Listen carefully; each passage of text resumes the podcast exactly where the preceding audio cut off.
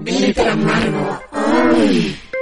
Bienvenidas, bienvenidos, bienvenidos a Glitter Amargo. Hoy tenemos un episodio muy interesante para ustedes. Estoy aquí con Frida Rebontulet, Corazón de León. Frida.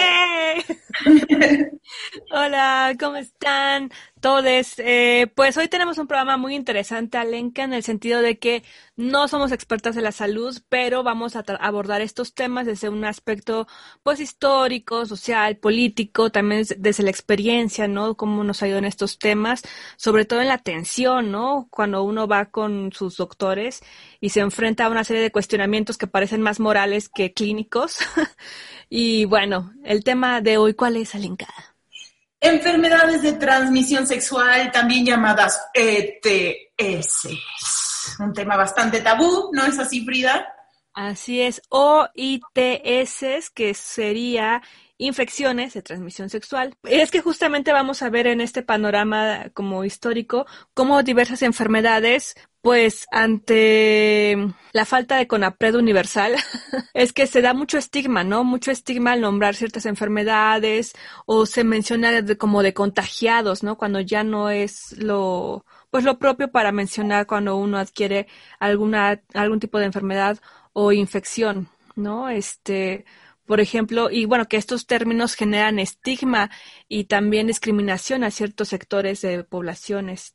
Entonces es importante como hoy que vayamos viendo esos términos también y cómo han ido evolucionando para que, bueno, finalmente una enfermedad no condicione la socialización y la atención a diversas personas, sino más bien pues se vea desde un aspecto completamente médico y de tratamiento más que nada. Sí, así es. Y quisimos hacer este programa eh, que tuviera un poquito de todo. O sea, queremos informarlos, pero también queremos que sea un programa entretenido y como para reflexionar y tal vez llevar el tema de, ahora sí que hacer como una, una analogía con las enfermedades de transmisión sexual y la época y a través del tiempo y todo lo que eso revela también de nosotros, de los temas que estamos dispuestos a hablar y de los que no, que de pronto es ridículo, ¿no, Free?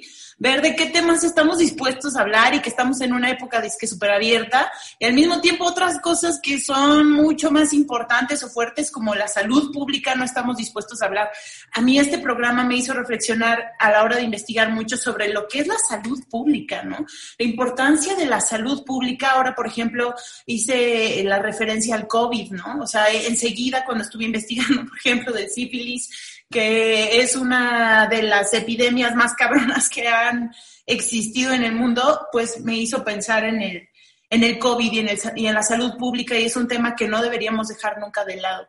Exactamente, porque así como la sífilis, justamente también el VIH-Sida, también en los 80, fue eh, justamente esta explosión en el sentido de que causó una epidemia en de la cual pues no nos hemos recuperado, más bien aprendimos a convivir con esta, eh, con esta enfermedad y eh, más bien desarrollar mecanismos científicos y también protocolos de la salud pública para la atención de las personas que lo padecen eh, pero bueno, sigue aquí entre nosotros, ¿no? O sea, no es algo que hayamos superado realmente, así como el COVID ahora, ¿no? Que es lo que nos dicen, tal vez nunca nos recuperemos del COVID, más bien tendremos que aprender a, lidiar y a vivir con, él y así muchas otras enfermedades justamente. Y lo interesante que es además el mundo de las bacterias y de los virus y cómo hay algunos que son buenos para nosotros, son hasta, algunos hasta son beneficiosos para, para nuestro cuerpo, para nuestro equilibrio interno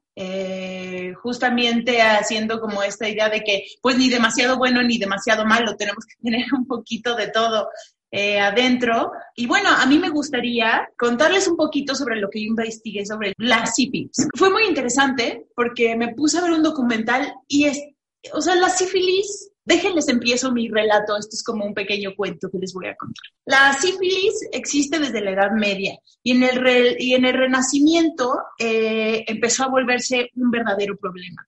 Para el año ya 1490 eh, ya se había esparcido por toda Europa y cada país le había puesto a esta nueva enfermedad rara eh, el nombre de su, del país enemigo, el, nombre del país con que estaba en contra era como la, el, como el sarampión español, le decían en Italia, en Francia, era la enfermedad de Nápoles. En Inglaterra era la enfermedad francesa.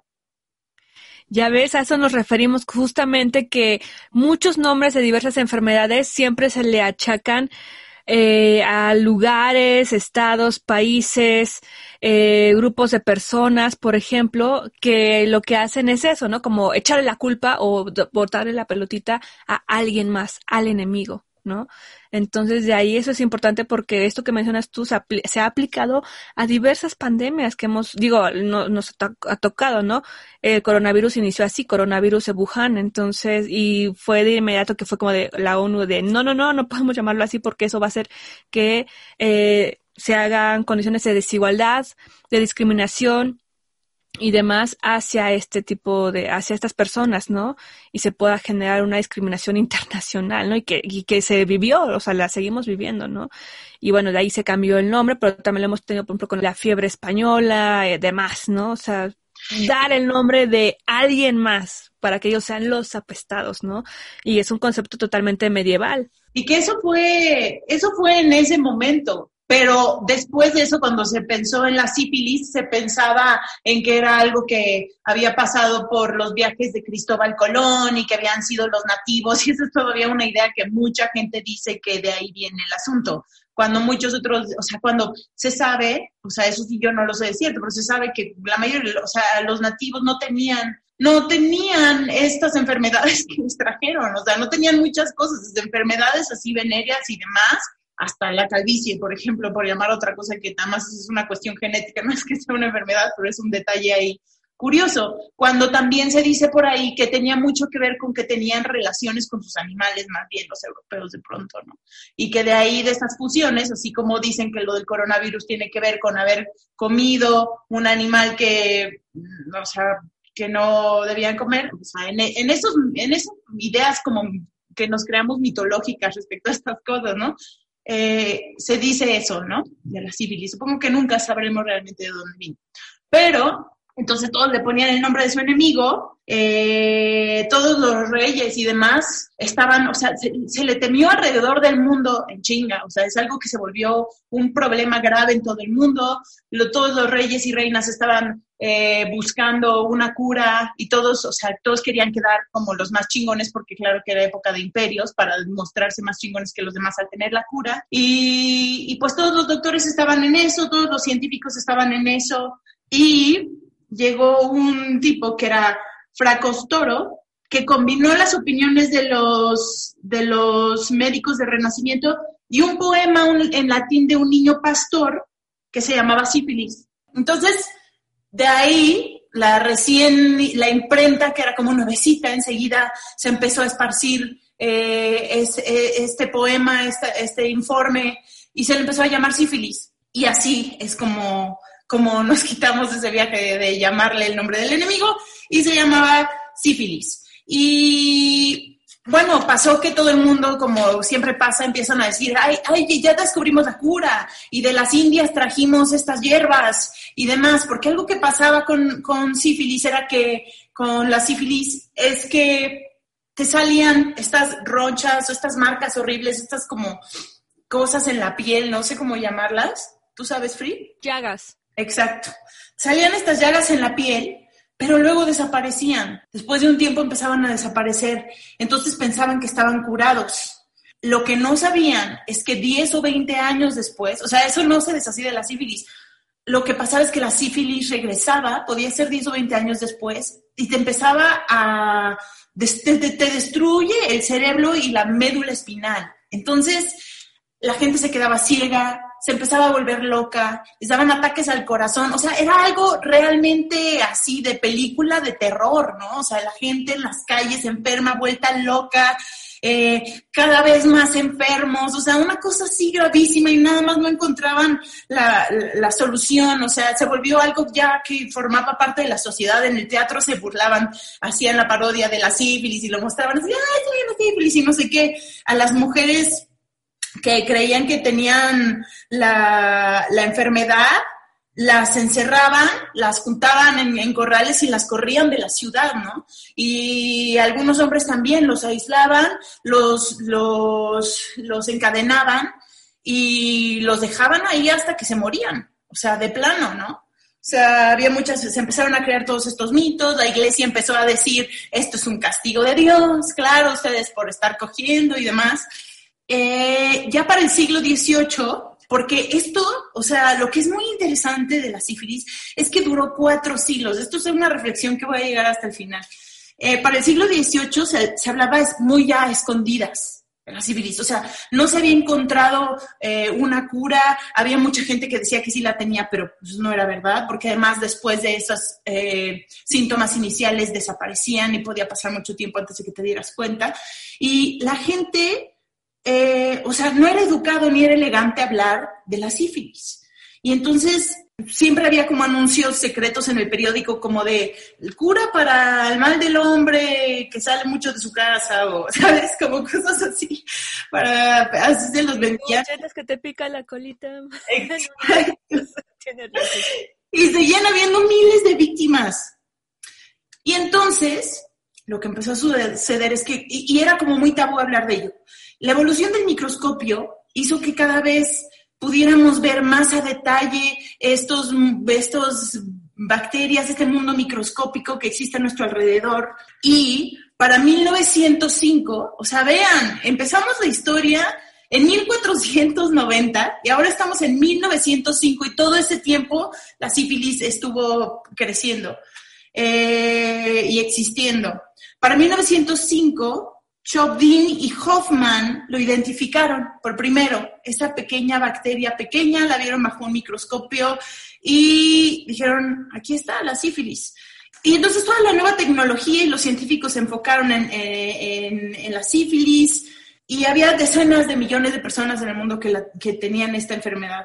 Y entonces, para entonces, Bordet y otros científicos desarrollaron lo que fue una prueba de sangre para sífilis y así eso fue un gran avance porque al menos ya podía saber quién tenía sífilis y quién no, ¿no? Y para esa época, Paul Ehrlich, que era un gran bacteriólogo, estaba desarrollando una teoría básica que iba a ayudar a combatir muchas enfermedades contagiosas.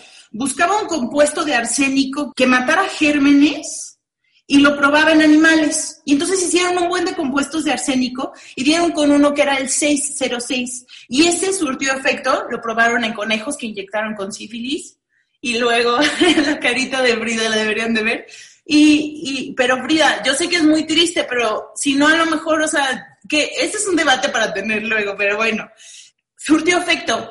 Le eh, inyectaron el 606 a los conejos y los curaron de sífilis. Entonces habían encontrado una cura, pero curiosamente la mayoría de la gente lo ignoraba y fue algo que de lo que pocos científicos se atrevían a hablar en el mundo y no se esparció la palabra de que había esta cura. Entonces muy pocas personas lo supieron y los que sí lo supieron y se fueron a tratar estas clínicas que empezaron a existir para los principios de 1900 se desesperaban mucho, porque además de primero pasar por la vergüenza de tener que ir y decir que tenías y demás, el tratamiento era de un año y medio de estar yendo cada semana por una inyección de arsénico. O sea, fue, ah, era algo eh, de un compuesto, pues, de arsénico. Eh, era algo que, que, que, de los que entraban una muy pequeña cantidad de personas eh, se curaban, porque además pues empezaban a sentir mejor y dejaban el tratamiento y pues Sibili seguiría dentro de su cuerpo y, ya. Entonces así se siguió por muchísimo tiempo hasta que todos sabemos que Alexander Fleming por la primaria que nos mostraron estaba experimentando con cultivos de bacterias y en uno de sus eh, cultivos se dio cuenta que uno de sus cultivos se había enmohecido y que alrededor del moho no había crecimiento de gérmenes. O sea, y dijo, usted, ¿esto qué pedo, no? Esto está muy raro. Y entonces descubrió la sustancia, que, que, la sustancia que era producida por el moho era mortal para muchas formas de bacteria. Y entonces esto, a esto Fleming le llamó penicilina. Su primer reporte al respecto fue en 1928, pero no se trabajó más sobre el descubrimiento de la penicilina hasta 12 años después, hasta 1935. Entonces, todavía en esa época había 60 mil bebés nacidos con sífilis, o sea, nacían deformes, era, era una cuestión todavía muy grave porque era un secreto a voces.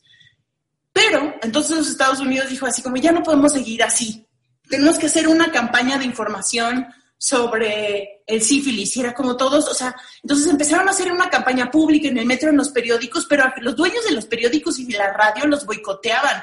Los moralinos decían, no, o sea, ¿cómo? O sea, esto es para gente promiscua. Pues si les dio sífilis es su culpa. A esto, ya estoy entrando en nuestra onda contemporánea, de, digo, moderna, eh, free es su culpa si les da sífilis, porque pues por promiscuos y es enfermedades para no sé qué, si no sé cuántos hasta que ya todo el público, o sea, hasta que fue inevitable y los estuvieron convenciendo, tanto a sectores religiosos como dentro de la publicidad y todas las áreas, hacer esta gran campaña de vamos a romper la cadena de sífilis. Y ya la gente se empezó a tratar, ya la gente se acostumbró a hacer pruebas, ya las empresas empezaron a hacer esto de prueba para todos nuestros empleados, pruebas, o sea, vamos, todos se tienen que hacer pruebas, un poco como ahora vemos con, con, el COVID, ¿no?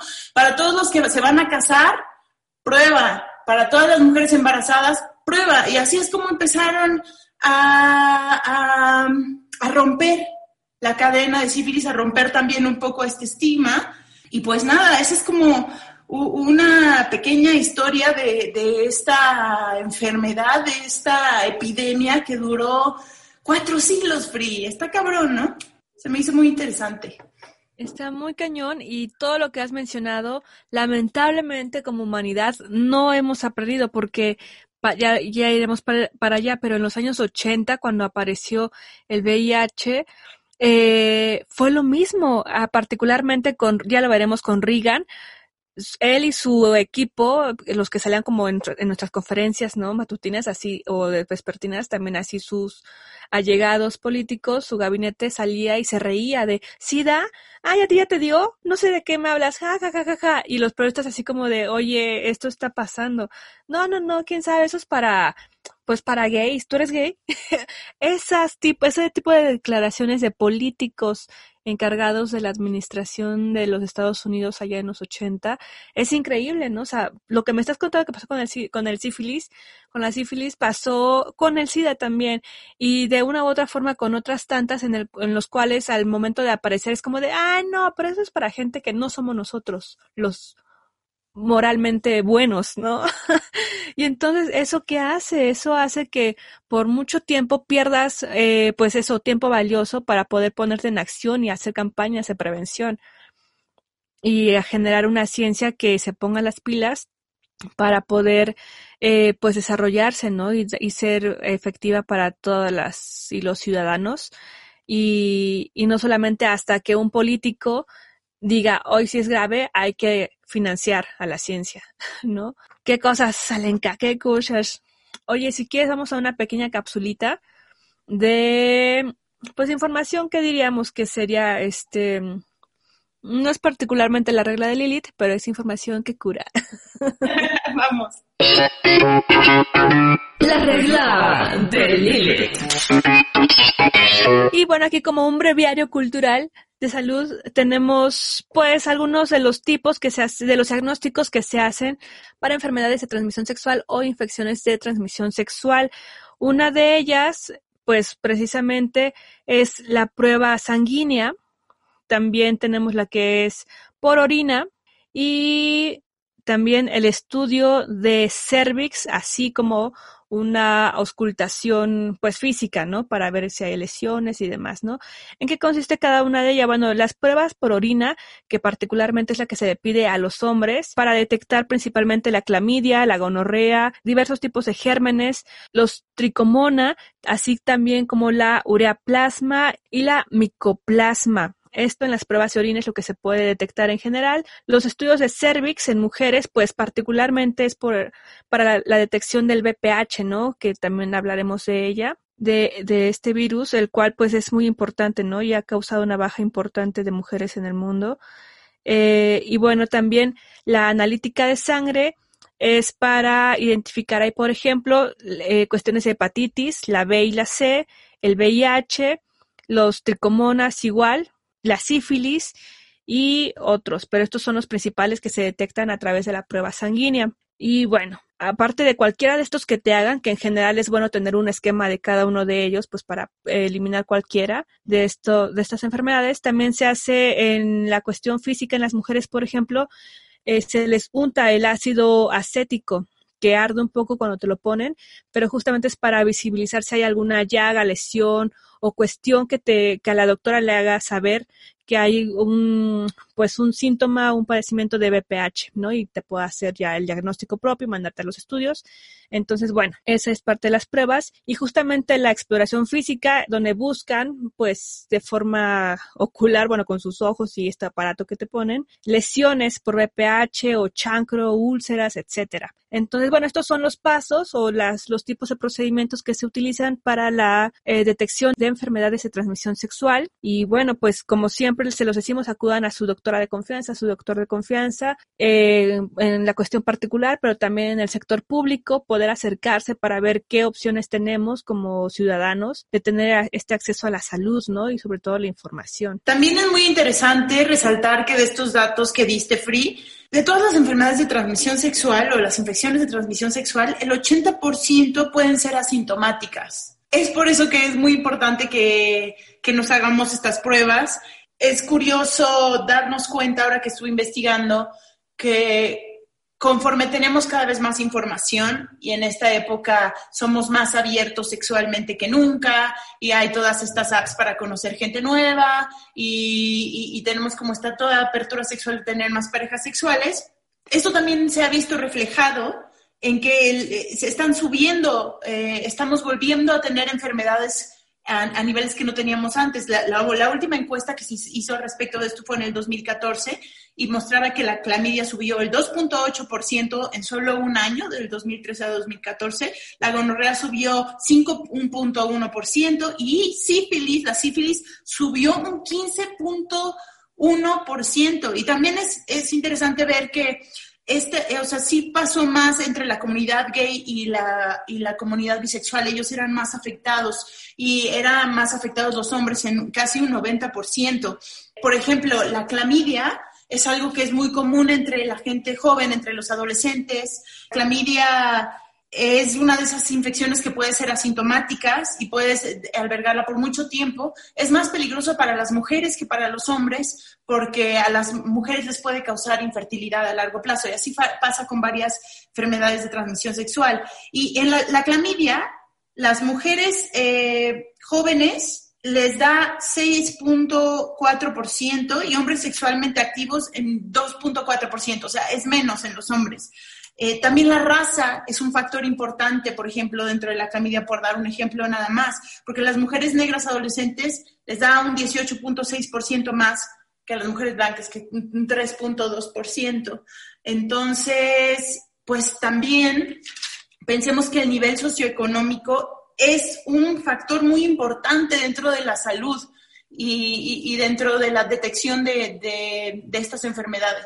Claro, y lo que decíamos, ¿no? Justamente en cuestión de grupos étnicos, de condición socioeconómica, eh, está cañón porque justamente, y ahorita lo iba a mencionar, la medicina, pues lamentablemente se ha regido por un esquema patriarcal, ¿no? Y un control hacia la mujer de qué mujer vale la pena que salvemos o que no salvemos, ¿no?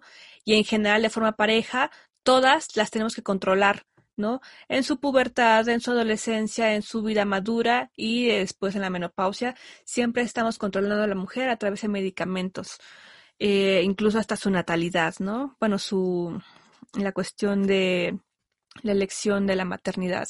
Eh, está, cañón, ¿no? O sea, justamente cuando hablábamos anticonceptivos, Alenka, veíamos eso, o sea, ¿por qué a nosotras que por estadística podemos embarazarnos una vez al año, en, contraste con un hombre que puede embarazar en cada ocasión sexual incluso, los métodos están enfocados de forma errónea, ¿no? O sea, quien tendría que tener principalmente toda esta sábana de anticonceptivos tendrán que ser los hombres, o parejo más bien, o sea, hombres y mujeres que nos podamos cuidar, pero justamente en un equilibrio, no, no, que nada más nosotros somos los que nos tenemos que chutar la pastilla, el parche, el anillo, la intervención, el DIU, o sea, todo, ¿no? Desde muy temprana edad. Pero bueno, eso es como para ir retomando estas cuestiones, Alenka. Sí, sí, Priya. Y además de que cuando muchas veces vas al doctor, eh, te puede tocar un doctor o una doctora que sean muy buena onda, muy comprensivos, muy abiertos como debe ser al respecto.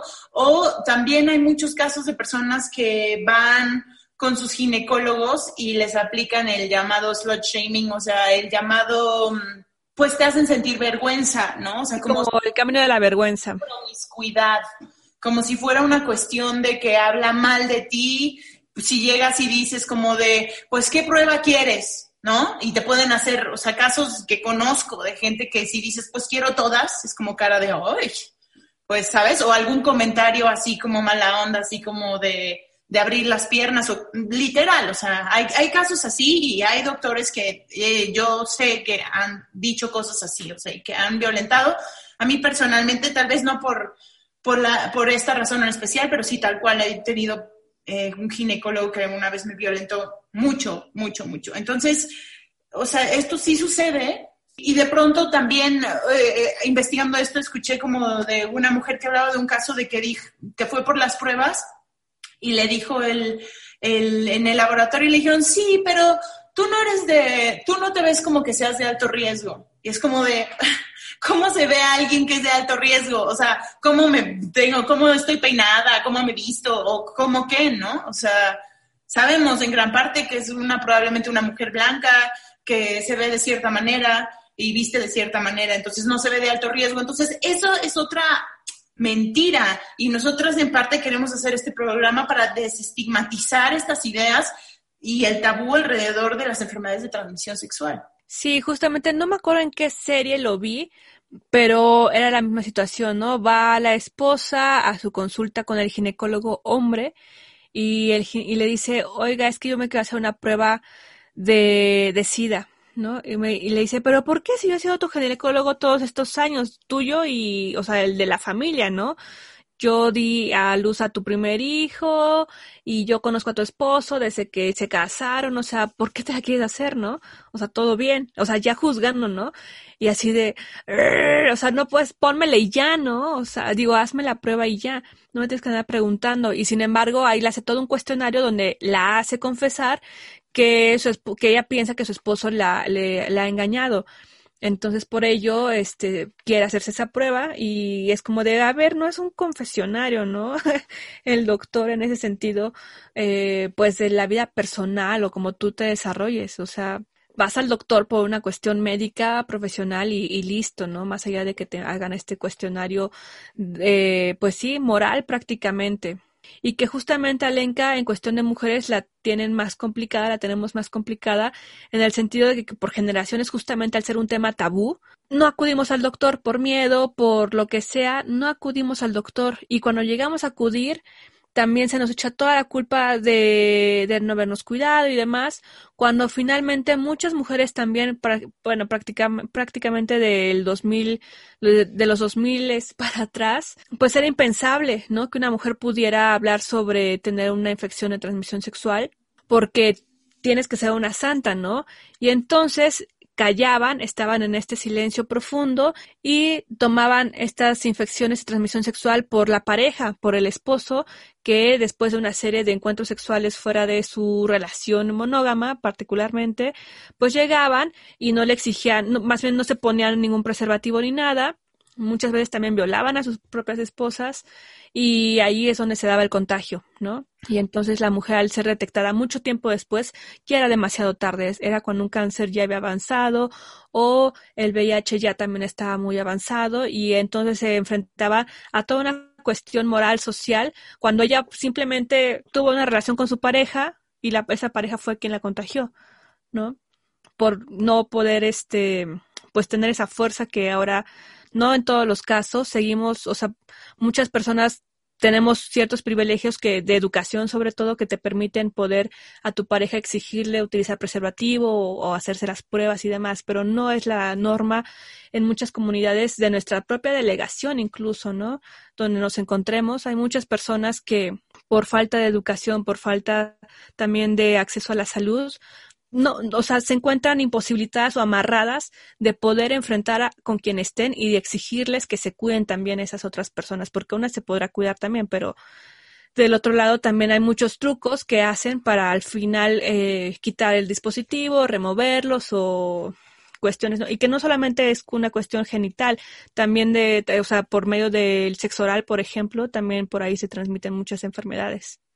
Sí, de hecho también anal y vocal, bucal, perdón. y bucal, o sea, eh, ahí también puedes albergar una de estas infecciones. Y, por eso es muy importante que se hagan una prueba, o sea, así estén en una relación monógama, hacerse estas pruebas una vez al año todas de preferencia, es lo más sano, es lo mejor. Además hay ciertas este, eh, enfermedades que puedes tener en, por un baño público y, o, por humedad en la playa y demás cosas, ciertos hongos, etcétera. Y si son personas que tienen una vida sexual muy activa con diversas personas, que es totalmente maravilloso y aceptable y no tiene nada de malo, sí háganse la prueba cada pues seis meses. Cada seis meses. Sí. O cada, bueno, muchas que son como más inmediatas sí te la recomiendan cada vez un encuentro sexual de alto riesgo, ¿no? Pero si no, sí cada seis meses y, y de forma anual también. Sí, o sea, esa cuestión de utilizar eh, preservativo es muy importante. Es muy importante para cuidarte a ti, para cuidar al otro. Uno, o sea, nunca sabemos si no hay tal cosa como población de alto riesgo, tal cual con las enfermedades de transmisión sexual, como nos quieren hacer pensar. No hay tal cosa como una persona de alto riesgo. O sea, no puedes juzgar quién lo tiene o quién no por cómo se ven. Y otra cosa, estaba leyendo que todas las personas, casi todas las personas, van a tener una enfermedad, mínimo una enfermedad de transmisión sexual a lo largo de su vida, en algún momento. Glitter amargo.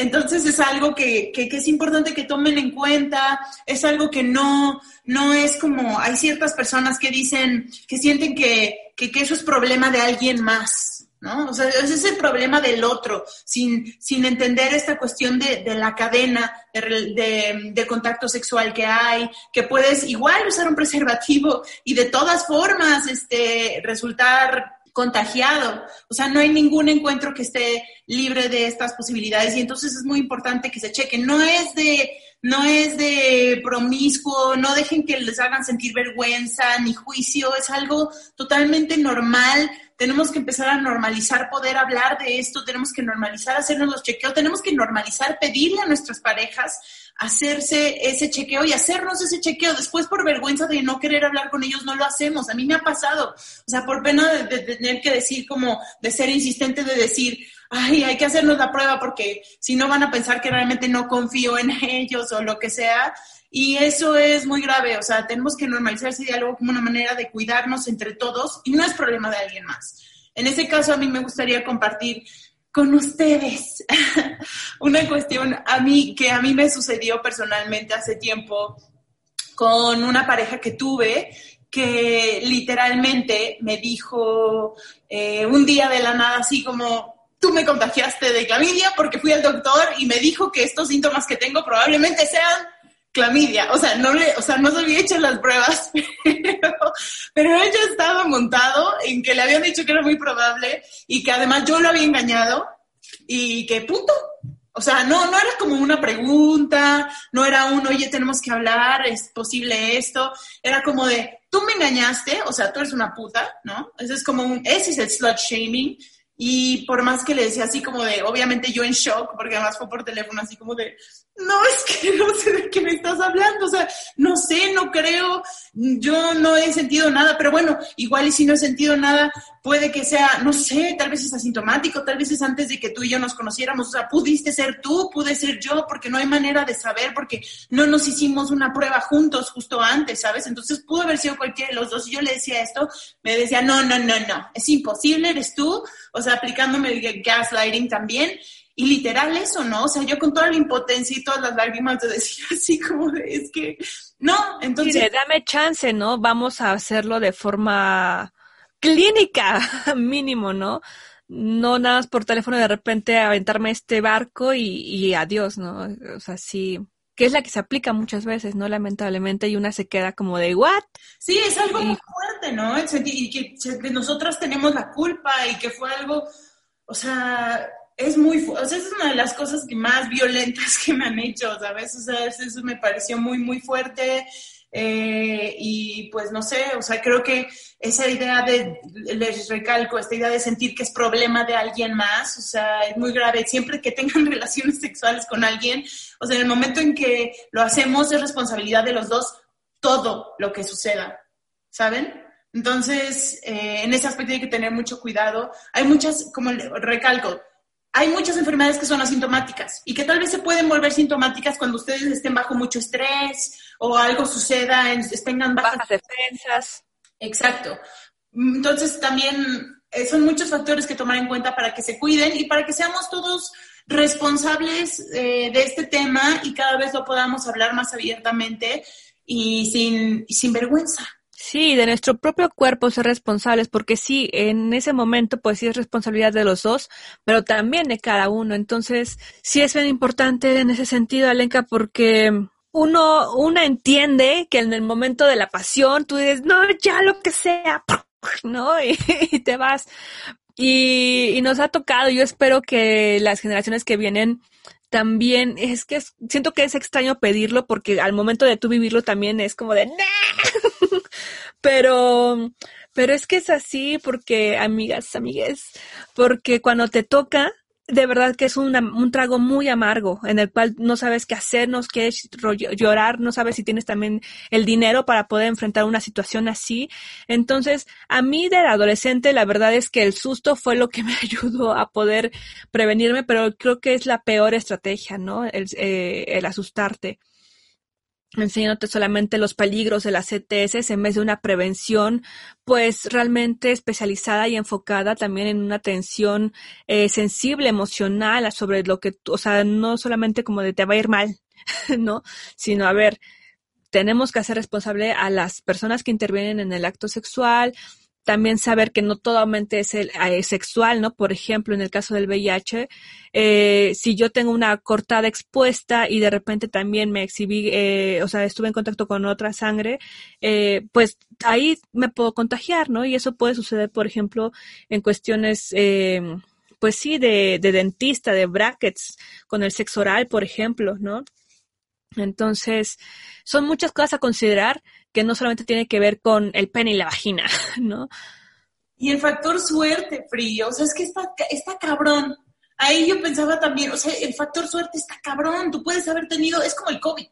O sea, tú puedes haber tenido solo relaciones con una persona y se haya roto el condón o cosas así, y, resultar eh, tal vez VIH positivo, que es algo muy fuerte, o puede que estés con un chingo de gente y no te pase nada, lo cual está cabrón, o sea, sí, obviamente tienes más, o sea, es como la gente en el COVID que decía, yo estuve encerrado toda la pandemia y me dio... un paquete y me pegó ahí. Está cabrón, está muy cabrón, o sea, no podemos dejarlo así como a la suerte, tenemos que ser muy conscientes ya.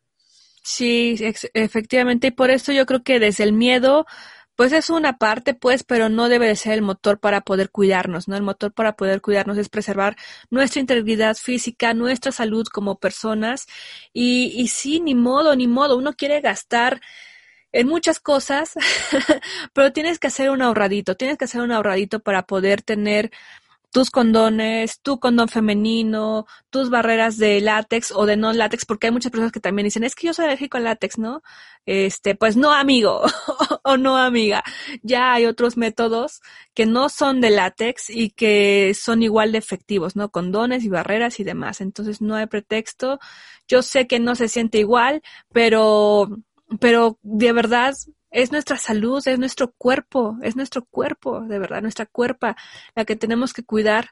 Y nadie más nos va a ayudar más que nosotras. Digo, tenemos familia o no, o, amigos, amigas que te podrán ayudar, pero finalmente quien tiene que enfrentarse a ese momento de tengo alguna enfermedad de transmisión sexual es una.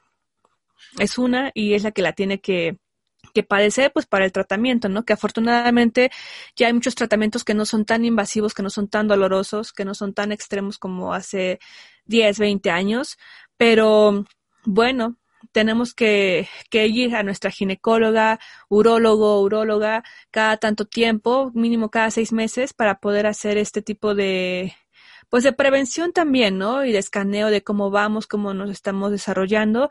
Y bueno, si se da el caso de que tengamos alguna lesión, enfermedad o demás, poder actuar, ¿no? en este caso, Alenka, por ejemplo, entrando en términos del BPH, el BPH desde 1912 se estaba como ahí viendo diversos tipos de gérmenes que causaban el cáncer, ¿no? Entonces, desde, el, desde 1912 se estaban, desde 1912 se estaban dando estas investigaciones, pero fue hasta 1985 cuando eh, pues la prensa no especializada, el New York, el diario de New York Times, eh, publicó en febrero del 85 un artículo donde mencionaba que varios científicos, entre ellos el doctor Harald Sorhausen de la Universidad Heidelberg, entonces República Federal de Alemania, habían establecido una, eh, una relación entre virus del papiloma y cánceres genitales. Entonces ya estaban dando esa relación de cómo ciertos virus del papiloma, porque hay bastantes cepas, producían este tipo de cánceres pues peligrosos, sobre todo de cánceres en las en el cervix y en la vulva, lo cual pues evidentemente la población aquí afectada eran las mujeres. Mm, y bueno, por este trabajo el doctor Harald Surhausen sería posteriormente galardonado con el Premio Nobel de Fisiología y Medicina en 2008. Entonces imagínate, este virus del papiloma humano no es que realmente tengamos la super información sobre este virus, ¿no? Sino que desde el 85 para acá es cuando realmente se han puesto los ojos eh, y, los especialistas a trabajar en ello, ¿no? Y es apenas en este siglo que se desarrolló esta primera vacuna, ¿no? Y que actualmente ya podemos de forma, pues sí, clasista, porque tiene un costo bastante caro, son tres mil pesos, tres mil, cuatro mil pesos por cada vacuna y son tres el, el, cuadro de la vacuna de papiloma para que tengas pues esta protección en cierto porcentaje porque como cualquier vacuna es que te la ponen y si te da no te va a pegar tan fuerte, ¿no? Justamente así es como funcionan las vacunas. No te la garantiza nada, sino que más bien es una protección previa por si te llega a dar. Entonces imagínense qué inaccesible es poder tener una vacuna del VPH y está indicada principalmente para niñas previas a su primera relación sexual. Es lo ideal que la podamos aplicar a niñas y niños que todavía no han tenido relaciones sexuales para poder protegerlas, ¿no? Eh, de forma más efectiva. Por eso es que en México, actualmente en México, la vacuna del VPH ya está disponible de forma gratuita en el sistema de salud público pública para estas niñas, ¿no? De, me parece que de 8 hasta 14 años es lo ideal para que se les pueda aplicar. Ya de 14 años en adelante no te la dan, ya tienes que pagar tú de forma privada, ¿no? No. Sí, entonces por eso es importante que si tienen a niñas, hijas, hermanas, primas, mujeres de 14 años para abajo puedan considerar ir a su sistema de salud público y que pregunten por esta vacuna del VPH porque es gratuita hasta esa edad y es muy importante la prevención, entonces que se la puedan poner niñas y niños, pero también hombres y mujeres hasta los 45 años aproximadamente es importante que se puedan aplicar su vacuna del VPH. Y de forma ya particular les digo que sí, el, el cuadro consiste en tres vacunas. La primera es en el mes cero, hace cuenta hoy. La segunda vacuna es en dos meses de que me puse la primera y la tercera es seis meses después de la segunda vacuna. Cada una de ellas, lo mínimo que te sale son tres mil pesos. Entonces, está cañón. Es una inversión la que hay que hacerle si es que ya pasaste de los 14 años y se recomienda incluso hasta mujeres de 45 años, ¿no? Cuando todavía es bastante efectiva la, la vacuna. Entonces consulten a su ginecóloga, a su ginecólogo especialista en la salud para que puedan tener acceso a esta vacuna de forma gratuita o bien si ya pasamos los 14 años, pues de forma privada. Y es importante porque sí ha disminuido el, pues que cierto tipo de cepas de cáncer, que cierto tipo de cepas del BPH deriven en cáncer cervicouterino. ¿no? Eso es muy importante porque justamente pues al ser un tanto reciente, no es muy reciente, pero les digo desde el 85 para acá, pues se están estudiando. Entonces, qué mejor que poder, si ya hay una vacuna, poder prevenirnos con, con ella. Claro, también hay varios casos donde a ciertas adolescentes esta vacuna no, bueno, les repercutió en su salud, ¿no? Pero son como todo, como cualquier vacuna, son casos como bastante identificables. No es que sea la población en general, ¿no? Entonces, pues bueno, ante todo, vayan a la consulta, por favor, para que se investiguen más sobre este, este esquema de vacunación y también se puedan quitar varios mitos en torno al BPH. Y Ale, ¿qué te parece? Sí, para darnos una pausita vamos con música. Sing, justamente de Annie Lennox, que también la han de conocer por este dúo de Eurythmics allá pues muy ochenteros, ¿no? Nos encanta. Y justamente eh, con esta canción, Sing, eh, formó una gran campaña, bueno, por una organización no gubernamental y sin ánimos de lucro, con sede en el Reino Unido, para que pudieran juntar fondos y crear conciencia sobre el VIH-Sida. En 2007, Annie Lennox creó pues un himno de esta canción para apoyar esta campaña. Así que aquí con ustedes, Annie Lennox, Sing.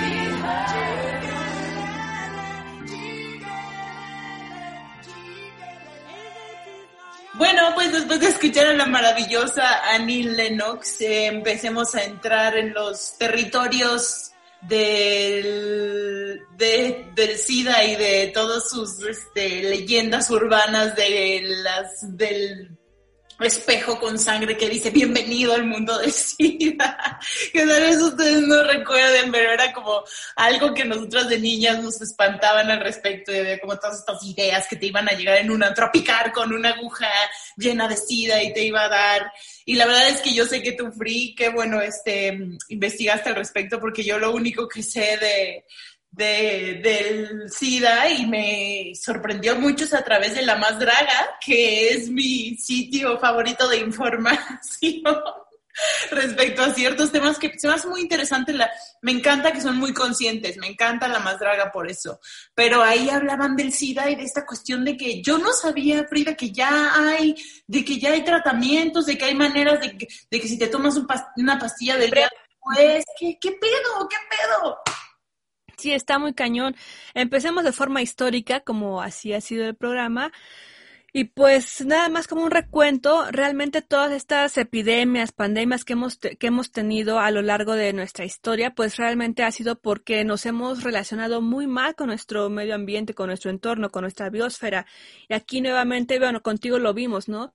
De una relación por comer ciertos animales, por juntarse con ciertos animales y demás, de coronavirus ahora también. Y es que hemos visto estos mercados en ciertos lugares del mundo estando tan hacinados, en tan malas condiciones, evidentemente van a, generar enfermedades, ¿no? Que finalmente nos van a, nos van a repercutir a la humanidad, pero es por nuestra propia culpa, o sea, los animales no es que tengan la culpa, somos nosotros, nosotros quienes no hemos sabido cómo relacionarnos de forma responsable con otras razas, ahora sí en este caso, pues que son diferentes de la raza humana, ¿no? Entonces, en ese sentido, con el VIH no fue la excepción justamente eh, fue una cuestión que azotó en los años 80 digo, tú y yo nacimos en los años, a finales ya de los años 80, pero finalmente nuestros padres, nuestros tíos y todas estas generaciones anteriores fueron quienes tuvieron que enfrentarse a, a esta epidemia. Pues principalmente estuvo aquí en América, pues en Estados Unidos, pero en cierto momento pues azotó a todo el mundo realmente, ¿no? Entonces, haciendo esta recopilación, pues vemos que en los años 80 y el 81 habían ciertos primeros casos que estaban relacionados con la neumonía y el sarcoma de Kaposi. Y ahí fueron cuando vieron que varios cuadros, por ejemplo, dos personas fallecieron de neumonía y demás personas iban presentando estos síntomas, ¿no? Y estas enfermedades que de buenas a primeras les bajaban todas sus defensas y empezaban a desarrollar ciertas enfermedades que decían, bueno, es que esto nos está dando cierta información, pero ahorita solamente la podemos catalogar como neumonía, ¿no? O sea, no le podemos decir que es que está asociado a otra situación porque lo desconocemos, como nos tocó ahora, ¿no? De, pues tiene una gripe y luego, pero no sabes como el panorama completo hasta que vas investigando y se va esparciendo y vas viendo más casos similares, que es como la comunidad médica y científica dice, bueno, esto ya no es natural, sino más bien estas condiciones que se están dando han de ser por una cuestión mucho más grande, ¿no? Y fue así que los primeros casos fueron por neumonía y sarcoma de Kaposi. Del 80 al 81, principalmente Los Ángeles y Nueva York es donde tuvieron más casos y estas funciones lamentables, pues los grupos vulnerables, por así mencionarlo, pues justamente se enfocaban en la comunidad LGBTTI y justamente se habla de poblaciones de alto riesgo, no porque, como tú lo decías, Alenka, no porque otros seamos de menor riesgo, ¿no? O en esa cuestión de segregar, sino que ciertas personas, pues, al tener, al no, al no entrar justamente en este sistema perfeccionista patriarcal, hacen que sean de mayor riesgo, justamente, ¿no? O sea, poblaciones indígenas, comunidades rurales, en este caso la comunidad LGBTTI, las mujeres incluso. En este caso, en los años 80, la comunidad o los grupos vulnerables, pues justamente eran el LGBTTI. Para 1920 aproximadamente, yéndonos un poquito más atrás, es cuando se vio en la República Democrática del Congo que ciertos monos eran portadores del VIS en ese entonces. Y los habitantes de esa comunidad, bueno, de la República Democrática del Congo, pero cierta comunidad, eran quienes cazaban, le daban caza a este tipo de monos, se los comían también. Se presume porque tampoco se tiene muy bien identificado el punto origen exacto, ¿no? El, el eslabón perdido. Pero sí este se puede, lo que dicen es que se pueden como relacionar a que en esta casa o en esta ingesta la sangre de estos monos con la de los humanos es que se mezcló, ¿no? Y ahí fue cuando se empezó a generar pues la cuestión en los humanos, porque si bien los monos eran portadores, pues no es que se pasaran a otras especies. Sin embargo, cuando nosotros lo adquirimos, la humanidad, nuestro cuerpo, nuestro sistema inmune no lo pudo, no lo pudo atacar, ¿no? Y más bien este virus se adaptó a nosotros y dijo, voy por ustedes, ¿no? Entonces ahí es cuando el VIS lo turnaron a denominarlo como el virus de inmunodeficiencia humana. Eso por decir algo, porque, bueno, y hay dos tipos, ¿no? El VIH1 y el VIH2. El VIH2 ya es de menor riesgo, ya está menos este propagado, pero el VIH1 causó esta pandemia, como les decía, de la que no nos hemos recuperado, sino que más bien aprendimos a lidiar con ella y en la ciencia desarrollar investigación y tratamientos para que ya no sea como hace 30 años, ¿no, Alenka? Que era una sentencia de muerte, o sea, en los años 80 cuando no sabíamos nada, que te detectaran VIH positivo era una sentencia prácticamente de muerte, ¿no? Y hemos visto muchas películas, documentos, series y demás referencias donde la gente realmente decía, no sabemos qué está pasando, ay, se me cerró la garganta, no sabemos qué está pasando y lo que nos queda solamente es el miedo. Bueno, poco más de 30 años, después del 85, y de los 80 particularmente, pues ya, o sea, tenemos varios tratamientos, varios antivirales y varios esquemas en los cuales pues puedes llevar una vida con este virus eh, de forma humana. Eso creo que es importante porque justamente como tú decías, muchas personas en estos tiempos seguimos sin saber realmente cuáles son todas las opciones que se tienen para poder vivir una vida plena, ¿no? Incluso con este virus. Y hablando justamente de estigmatizar, de discriminar a personas es que por estos años, en los años 80 particularmente, es que se le llamó GRID. ¿Y sabes por qué se le llamó GRID, Alenka? ¿Por qué se le llamó GRID? Por sus siglas en inglés, porque era la enfermedad de inmunodeficiencia relacionada con gays. Ay, ¿por qué eso es siempre lo mismo, carajo? No mames, ya me, me tengo, nos tengo hasta la madre, ya, ya me caga. En todo es lo mismo. Con APRED, exacto. Entonces, es así. Eh, nuevamente, llamándole a una, a una infección viral con una carga completamente discriminatoria, ¿no? Y que señala a una comunidad que justamente en esos años estaba disfrutando de esta liberación sexual, ¿no? O sea, de los 60, 70, 80 veníamos como de toda esta liberación sexual y en la comunidad, en la sociedad particularmente y los medios de comunicación fue como de, ándenle, ¿ya ven? Nuevamente por estar ahí de libertinos, por estar con muchas personas, por no casarse y tener parejita y ser mamá y papá felices. Y nuevamente toda esta carga, pues sí, de prejuicios sobre una comunidad que justamente estaba nada más luchando por sus derechos sexuales y reproductivos, ¿no? Y ahora se les estigmatizaba como de, ay, pues qué bueno que se mueran, ¿no? Por promiscuos. Porque amenazaban el orden de Estado, Frida. Esa es la verdad.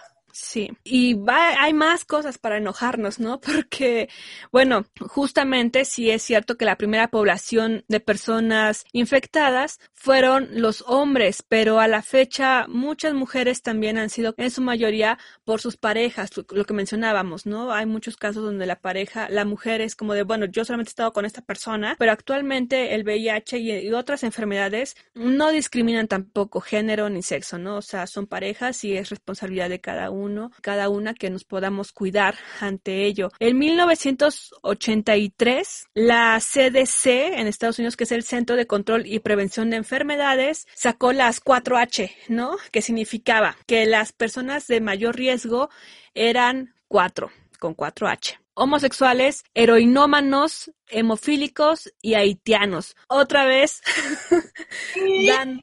¿Qué es eso? Haitianos otra vez estigmatizando a estos sectores en los cuales, y con esto dabas todo el pretexto para que la gente ultraconservadora, los medios de comunicación dijeran, pues es que es la enfermedad de los gays, es la enfermedad de los homosexuales, es la enfermedad de los adictos, ¿no? Es la enfermedad de los haitianos. Y entonces...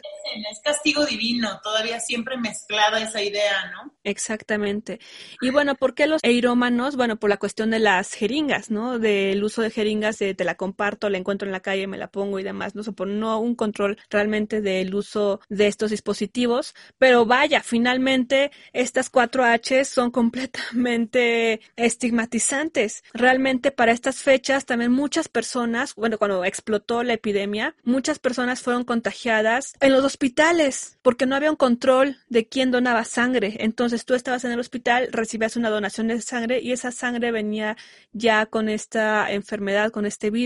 Y la sociedad no se iba a poner a ver eso, la sociedad te estigmatizaba de tú eres una de las cuatro Hs. Entonces realmente, nuevamente, un manejo terrible en cuestión de derechos humanos, en cuestiones humanas, ¿no? De poder dar un tratamiento adecuado a las personas y sobre todo a una sociedad desinformada. Y bueno, como siempre y como ahora nos ha tocado con esta cuestión del COVID-19, pues los países empezaron, ¿quién tiene, quién descubre mejor, ¿no? Esta situación. Y bueno, en Francia también en el 83 comenzaron a estudiar particularmente este virus, lo pudieron sintetizar, extraer y, perdón, lo pudieron aislar y de ahí eh, estudiarlo.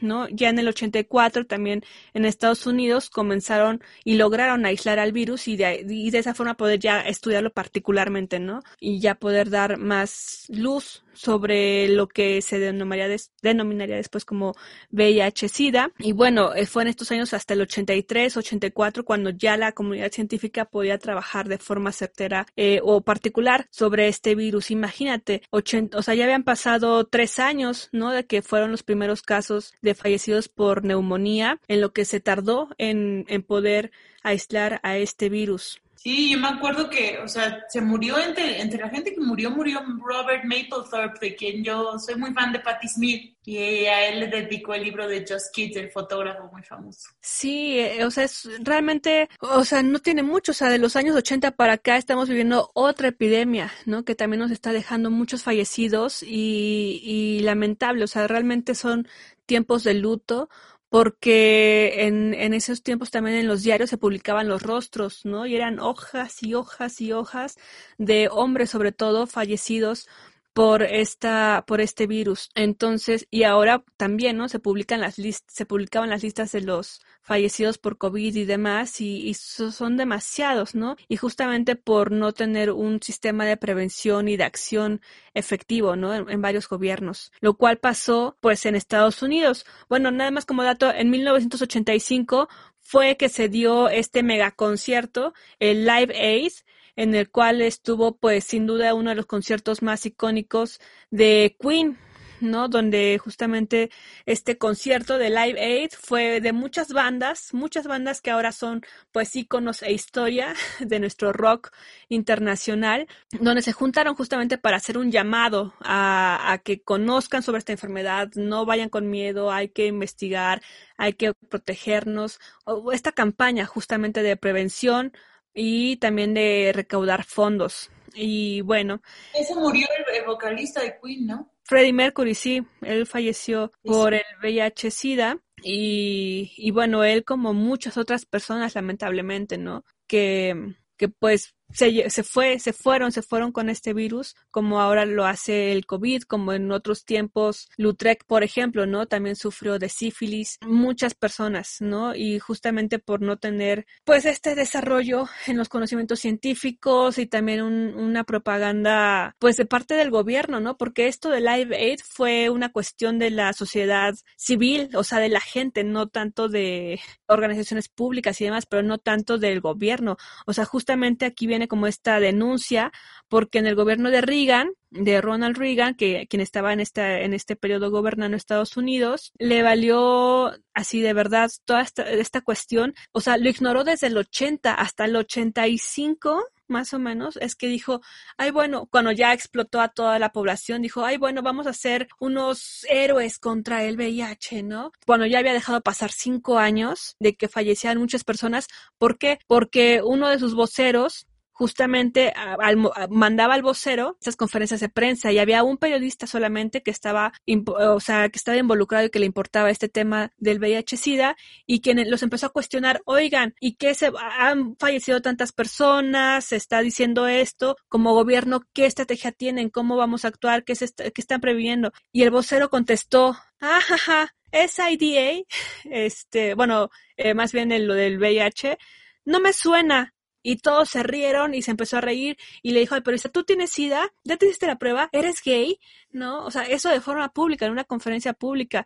Y se rieron. En otra conferencia en el 84 volvió a sacarle el tema al mismo periodista y volvió a reírse de él o sea, se reían en las conferencias sobre este tema y justamente en un aspecto, pues, de segregación, ¿no? Como de eso solamente les pasa a los gays, tú eres gay, pues no, no te preocupes, ¿no?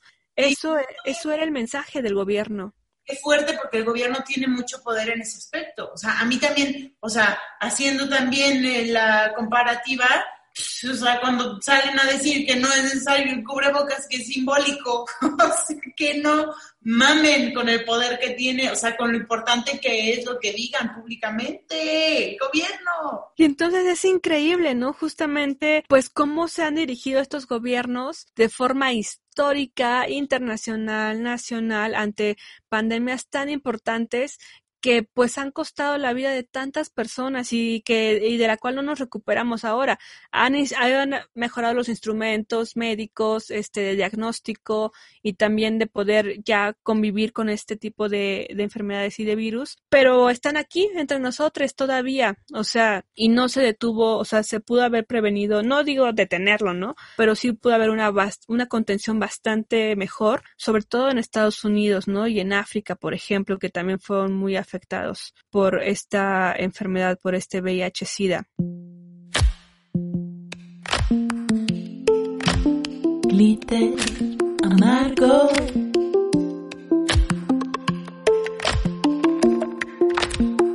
Entonces, ya para 1985, o sea, justamente las primeras señas y cuando la comunidad científica le decía al gobierno, oigan, está pasando esto, ya van 45 casos, qué está pasando, qué vamos a hacer y demás, el gobierno era como, no, no, no. O sea, desde el caso 45 pudieron haber hecho una estrategia de prevención, de contención, pues no. Fue hasta 1985 cuando había más de 7.000 personas fallecidas a causa del VIH que los Estados Unidos dijeron, bueno, vamos a ver qué hacemos. Y ya luego como era mundial, era como, no, nosotros contra el VIH-Sida, ¿no? Cuando ya habías dejado pasar cinco años, cinco años que te valió cake, una cuestión tan importante. Aplicando la misma de los reyes con el sífilis, así como de, ya cuando era como de competencia de quién era más chingón, ahí ya, no, nosotros vamos a encontrar. Exactamente. Y, y eso, Alenka, y eso de cuestión histórica, Alenka, pero actualmente, como justamente tú citabas a la más draga, pues eh, lo que se menciona ahí mucho es el PrEP, ¿no? Y si ustedes no saben qué es el PrEP, pues bueno, aquí lo vamos a decir muy rápidamente porque tampoco somos las grandes expertas, pero el PrEP es la profilaxis preexposición PrEP, ¿vale? Y está en proceso de ser un servicio de salud público en México, o sea, está en ese proceso.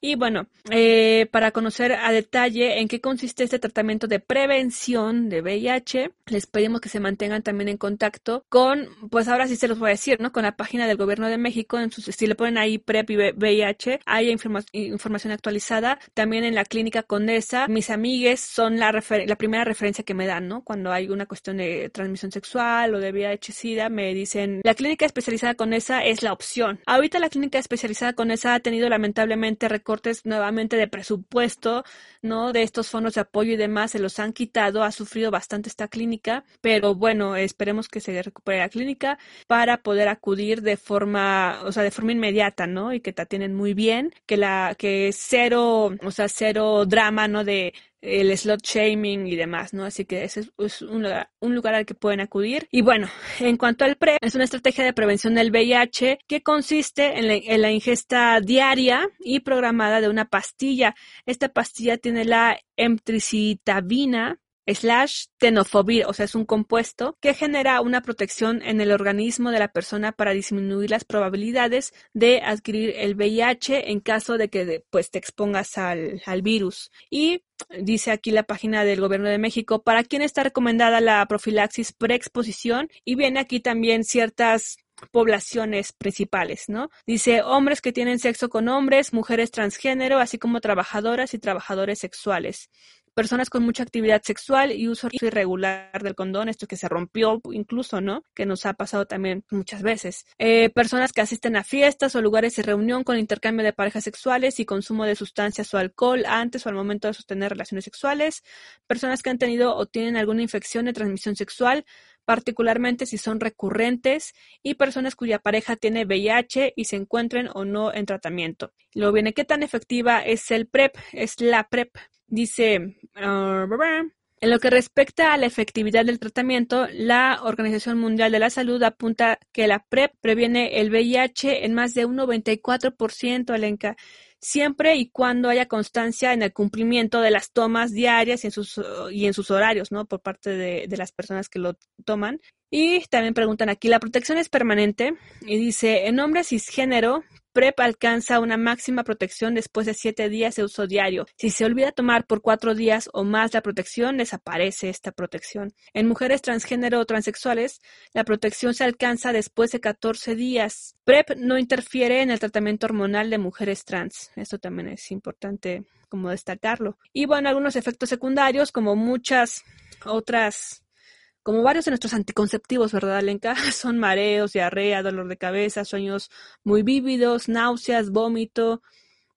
Y bueno, que no dura más de tres o cuatro días, pero digo, siempre vayan con su doctor, con su doctora para poder checar toda esta situación, pero el PrEP es algo maravilloso que hemos tenido en estos años y que ha ayudado pues a muchas personas a poder prevenir estos pues este tipo de enfermedades, ¿no? Digo, particularmente el VIH-Sida que es para, para esta situación.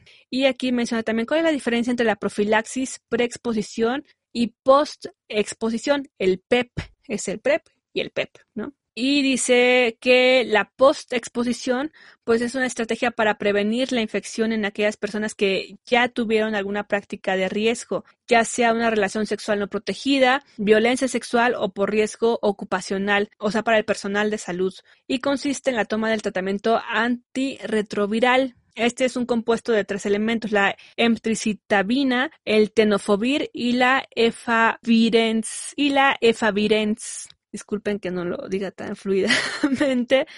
Eh, y durante 30 días deben iniciarse antes de transcurrir las 72 horas, ¿no? Es un poco como la pastilla de el, post-day. Y el PEP sí se da actualmente ya de forma gratuita en México. Entonces eso también es un pequeño avance, un gran avance, ¿no? En este término, ante tantos recortes que se han tenido. O sea que si tuvieran relaciones eh, sin protección o, que se haya o que hayan tenido protección y se haya roto demás, pueden eh, buscar este tratamiento antes de las 72 horas de contacto sexual directo y, y, para revertir la posibilidad de, tener VIH.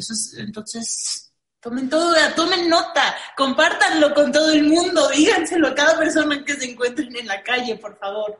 Sí, lamentablemente el PrEP no es un servicio gratuito aún en el país, pero el PEP sí, o sea, el POST, ese sí es gratuito ya, entonces pueden acudir a su clínica o a cualquier clínica y solicitarlo. Claro, te van a poner una pequeña traba de tienes que sacar cita o, tomar cita y ya de ahí te lo dan. Se los digo porque yo una vez pensando que es que el parche, el anticonceptivo del parche también te lo dan de forma gratuita en los centros de salud, pero a diferencia del condón, tienes que ir y aunque no seas derechohabiente, sacar una cita en prevención, en planeación familiar, y ya con esa cita yo creo que es por registro, ¿no? Eh, vas a la cita y ahí te dan ya el, el parche.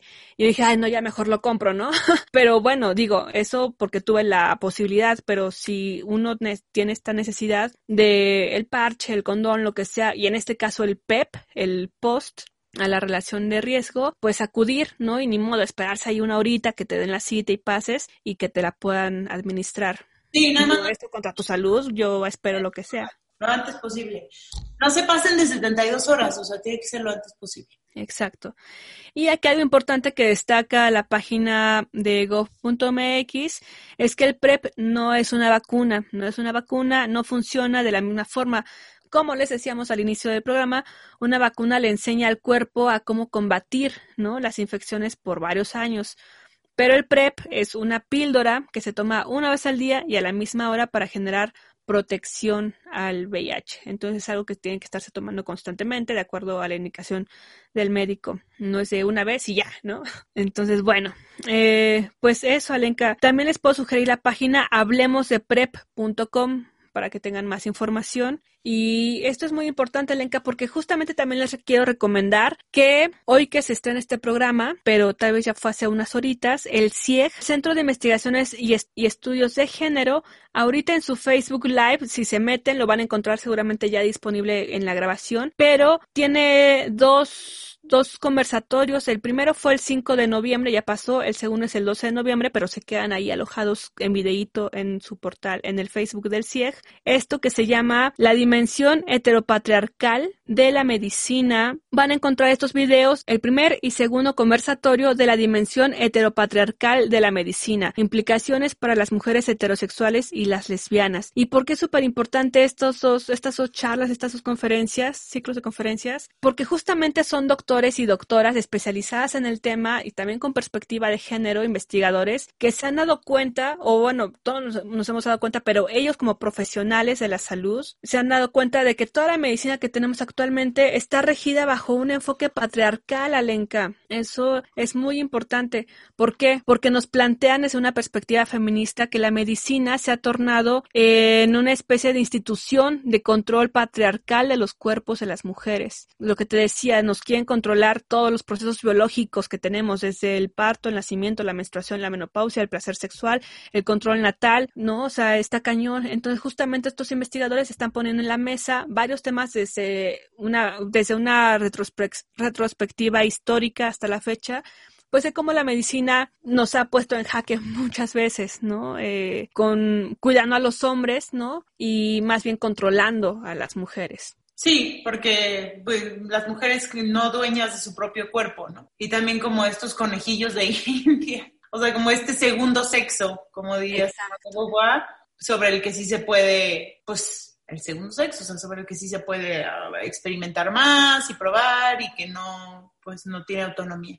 Exacto, como ciudadanas de segunda clase, ¿no? La, porque la primera son los hombres pues no. y es aquí donde estos doctores nos dicen que los esquemas de género y doctoras nos, nos dicen que los esquemas de género han sido cruciales para el retraso en la investigación y visibilización de las enfermedades. O sea, esta perspectiva binaria, heteronormativa, nada más hace que todo esto se atrase, pues ante todos estos prejuicios, prejuicios que se tienen, ¿no?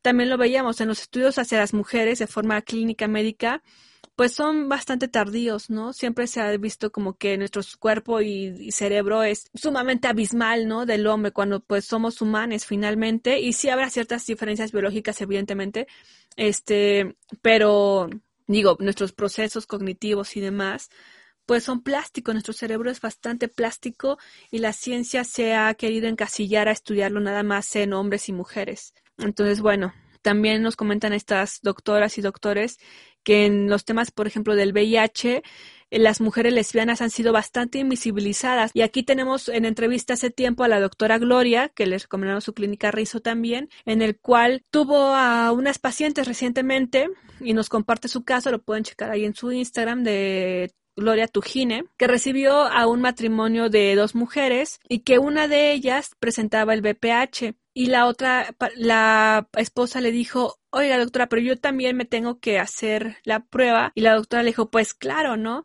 Eh, y le dijo, es que mi doctor me dice que como ella es la que tuvo la relación en algún momento pasado con un hombre, ¿no? Y de ahí lo del BPH. Pero yo, que como nunca he estado con hombres, este, pues no corría el riesgo. Y le dijo, no, entonces la revisó y vio que efectivamente tenía ahí eh, algún síntoma de BPH y bueno, ya tiene, está en tratamiento las dos personas. Y justamente ella pidiéndonos autorizaciones que pudo compartir este caso para que estemos enteradas que como mujeres lesbianas, por ejemplo, aunque no hayamos estado con ningún hombre, también tenemos riesgo de contraer cualquier tipo de enfermedad, ¿no? BPH, VIH-Sida, en fin, Sí, eso es muy importante. Entonces, por eso recalcar una vez más que tienen que ir a, hacerse pruebas una vez al año mínimo. Y mínimo.